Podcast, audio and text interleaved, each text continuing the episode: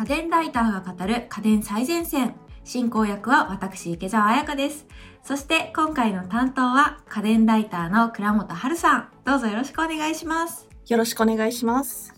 はい、今回も新型コロナ対策のためリモート収録でお送りしております。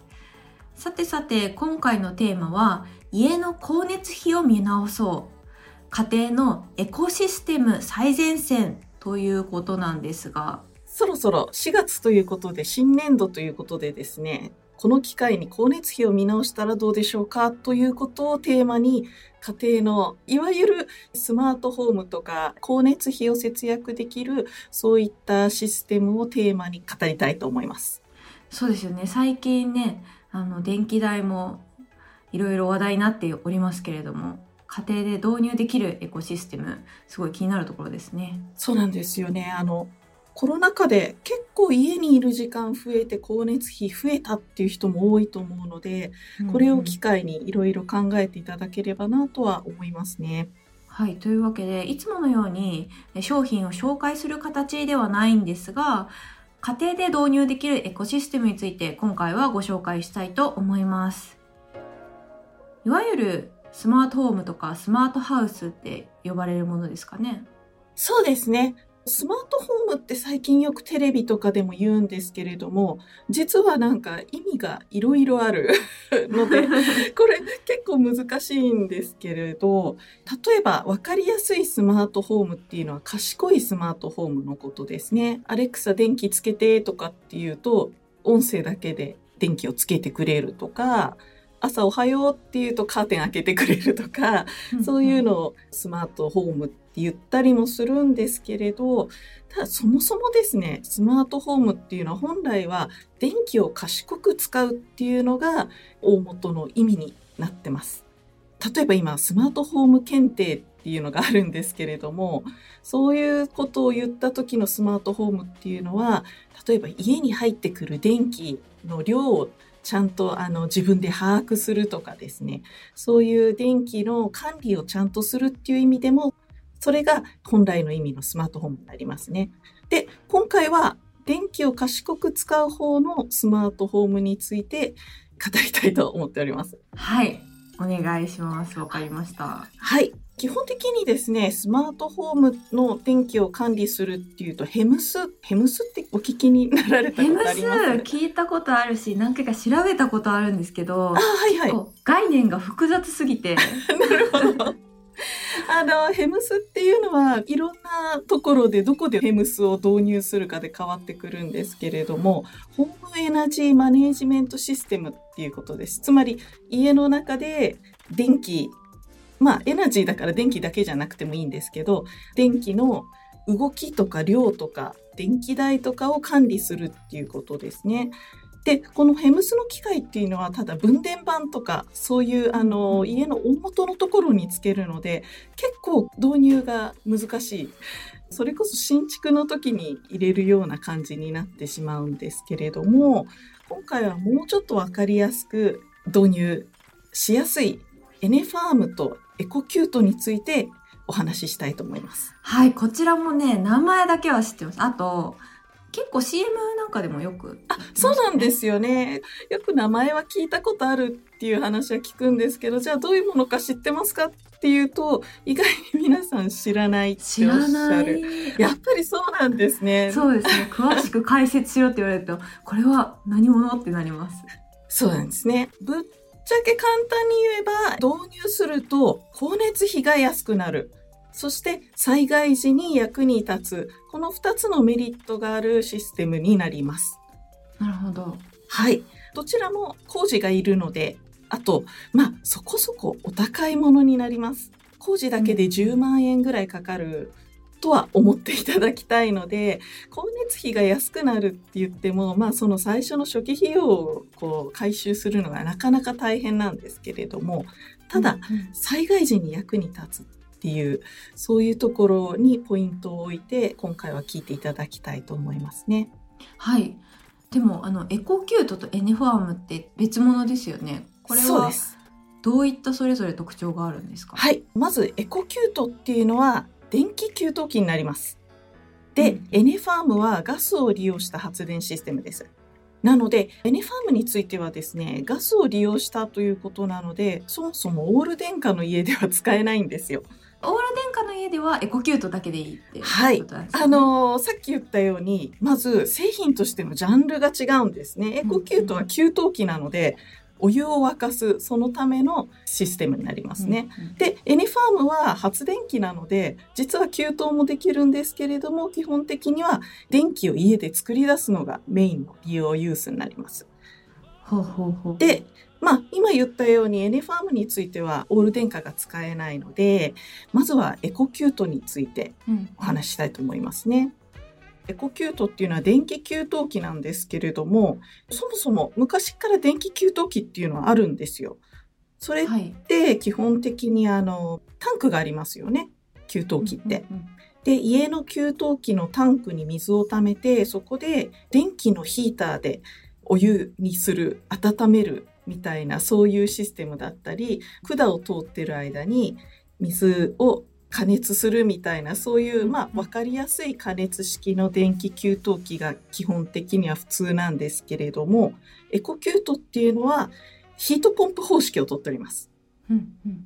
ヒートポンプ方式覚えておヒートりますかねポンプ方式は洗濯機の回で出てきました。あ、そうです、そうです。そうですよね。えっと、エアコンと同じ温め方になりますね。うんうんヒートポンプ方式。なんとなくですけれども、仕組みを覚えてらっしゃいますか？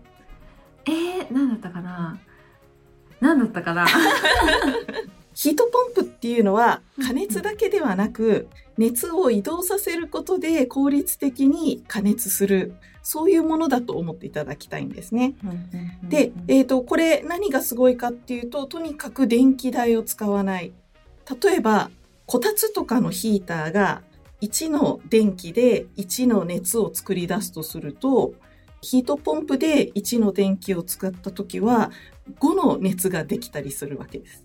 ああだから洗濯機なんかでもヒートポンプ式をあの活用すると電気代が安いと。そうなんです。で、エコキュートっていうのも、普通の電気をとにかく加熱するんじゃなくて、このヒートポンプ式でお湯を作るので、すごくお湯を作り出すのに省エネになるっていうのが一番のメインのメリットになりますね。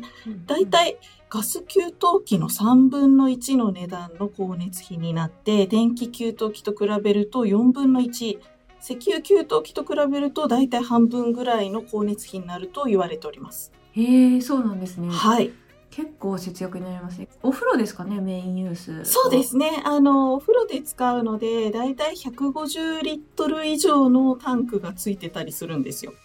うんうん。で、4人家族とかだと370リットルぐらいあれば十分。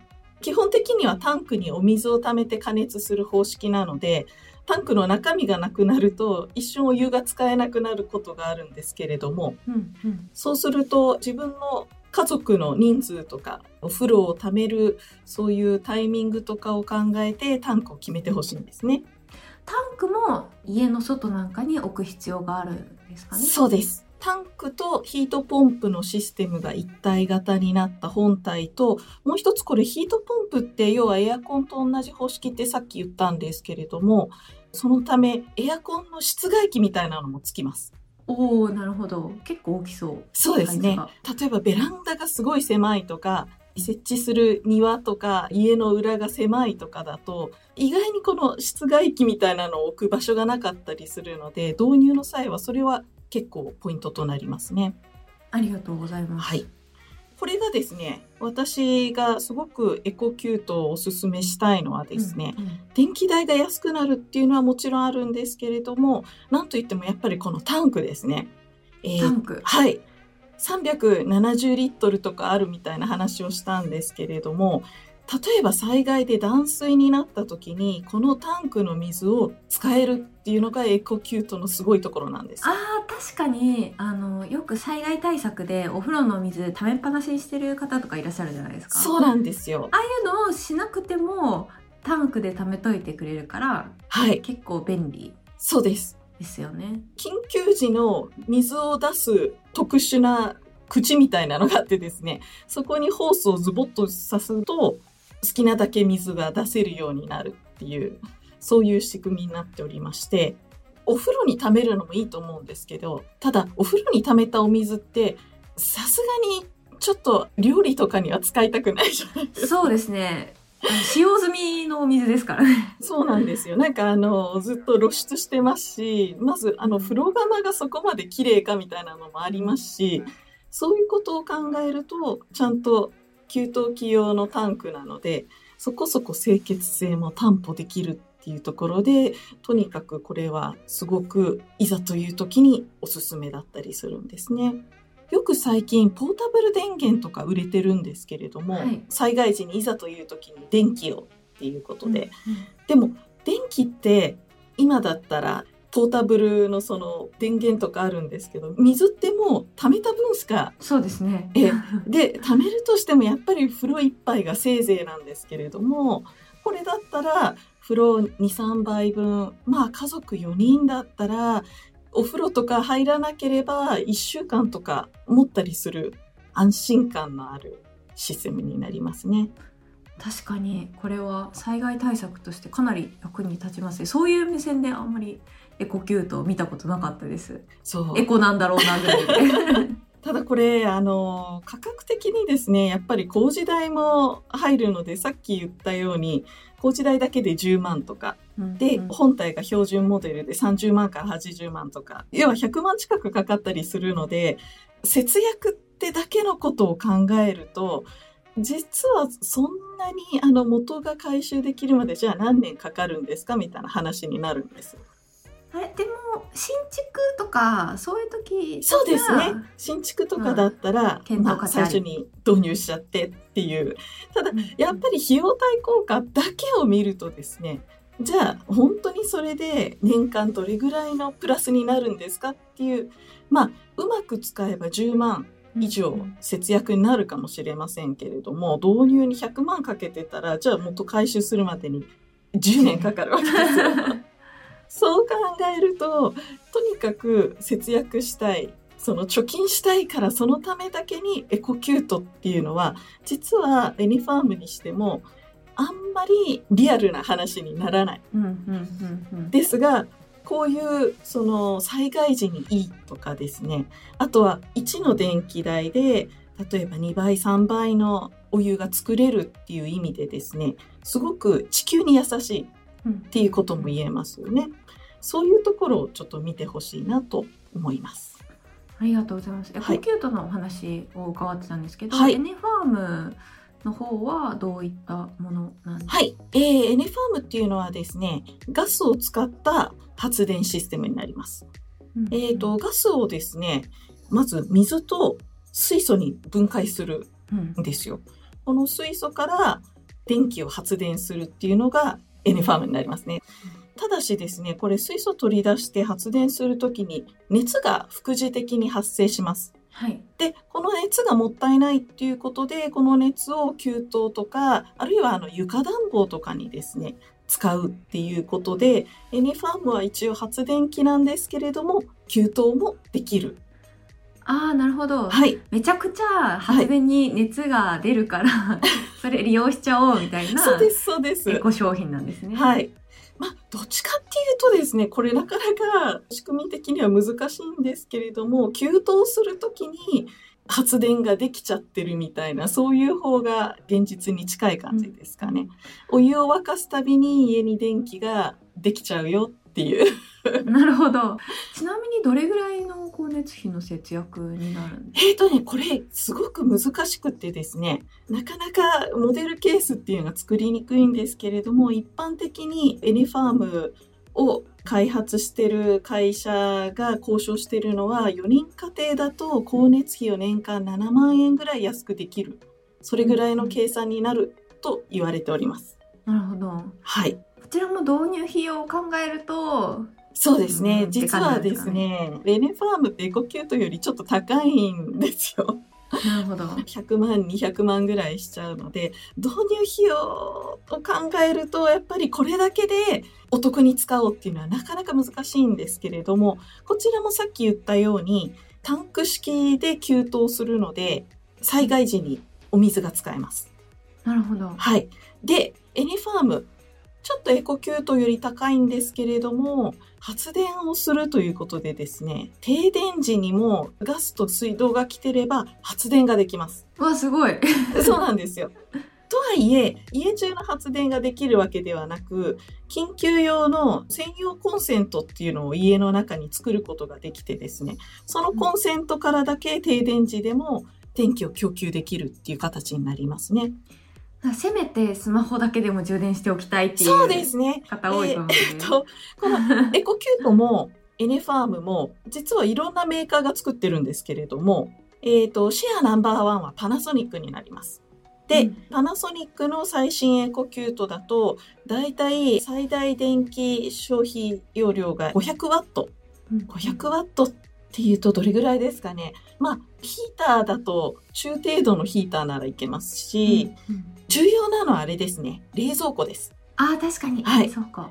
停電時は、まあ、延長ケーブルとかで差し直せば、まあ、だいたい大型の冷蔵庫でも200ワットいかないぐらい、巡航運転だったら85ワットとか、最近の省エネの冷蔵庫ならそれぐらいで動くので、そういったものでしたら、最大8日間ぐらいは全然動くと言われておりますね。すごい。エコとか、ええ、電気代ちょっと抑えられるみたいなイメージだったんですけど、どっちかっていうと、災害時めちゃくちゃ安心みたいな。そうなんですよ。どちらもそういう商品なんですね。災害時のライフラインって水、電気、ガスだと思うんですけど、まあ、オール電化の場合はガスはないんですけれども、エネファームっていうのはこの3つどれが途切れてもエネファームで数日間対応できるっていう、これはね、なかなか今の地震時代にはすごいシステムなんです。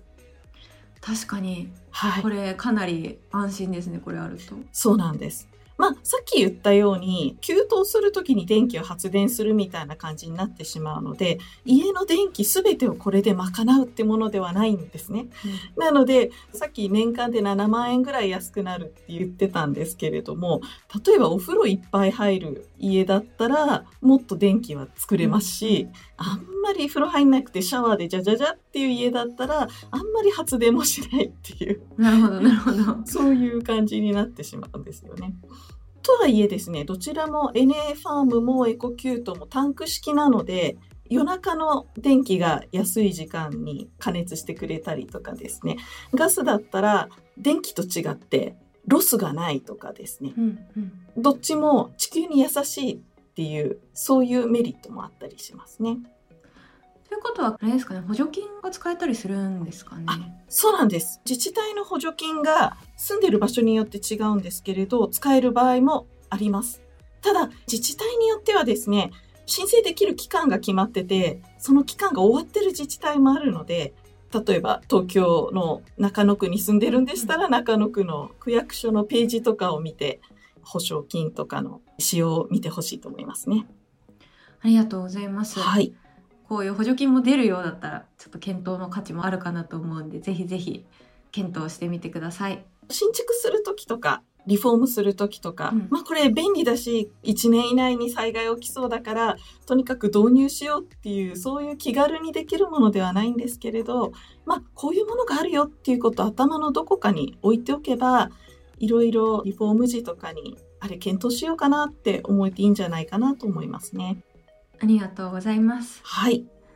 今回は家の光熱費を見直そう家庭のエコシステム最前線というテーマでお送りしてきましたなかなか高価格帯の製品にはなるんですけれども災害時にも安心ということでちょっと私も頭の片隅に置いとこうかなと思っていますはい。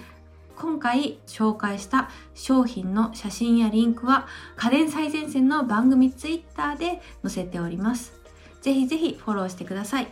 そしてここで番組からリスナーの皆さんへプレゼントのお知らせです。4月のプレゼントはシャープ73女性向けプレゼント家電の回でご紹介したレコルトのソイスープブレンダー。応募にはキーワードが必要です。今回のキーワードは節電です。応募はインターネットのフォームから家電最前線の番組ツイッターまたは番組の概要欄をチェックしてみてください。締め切りは5月15日土曜日です。来週からは声だけで家電が動く方のスマート家電をテーマにいろいろな商品をご紹介したいと思います。次回は後付け可能なスマート家電最前線です。お楽しみに。お楽しみに。ここまでは家電ライターの倉本春さんとお送りしてきました。倉本さんどうもありがとうございました。ありがとうございました。家電最前線は毎週月曜日に配信中。番組を聞き逃さないためにも各ポッドキャストアプリで番組の登録やフォローをお願いします。感想や取り上げてほしいテーマのリクエストもお寄せください。番組概要欄にあるリンクや家電最前線の公式ツイッターからダイレクトメッセージやリツイートで送っていただけると嬉しいです。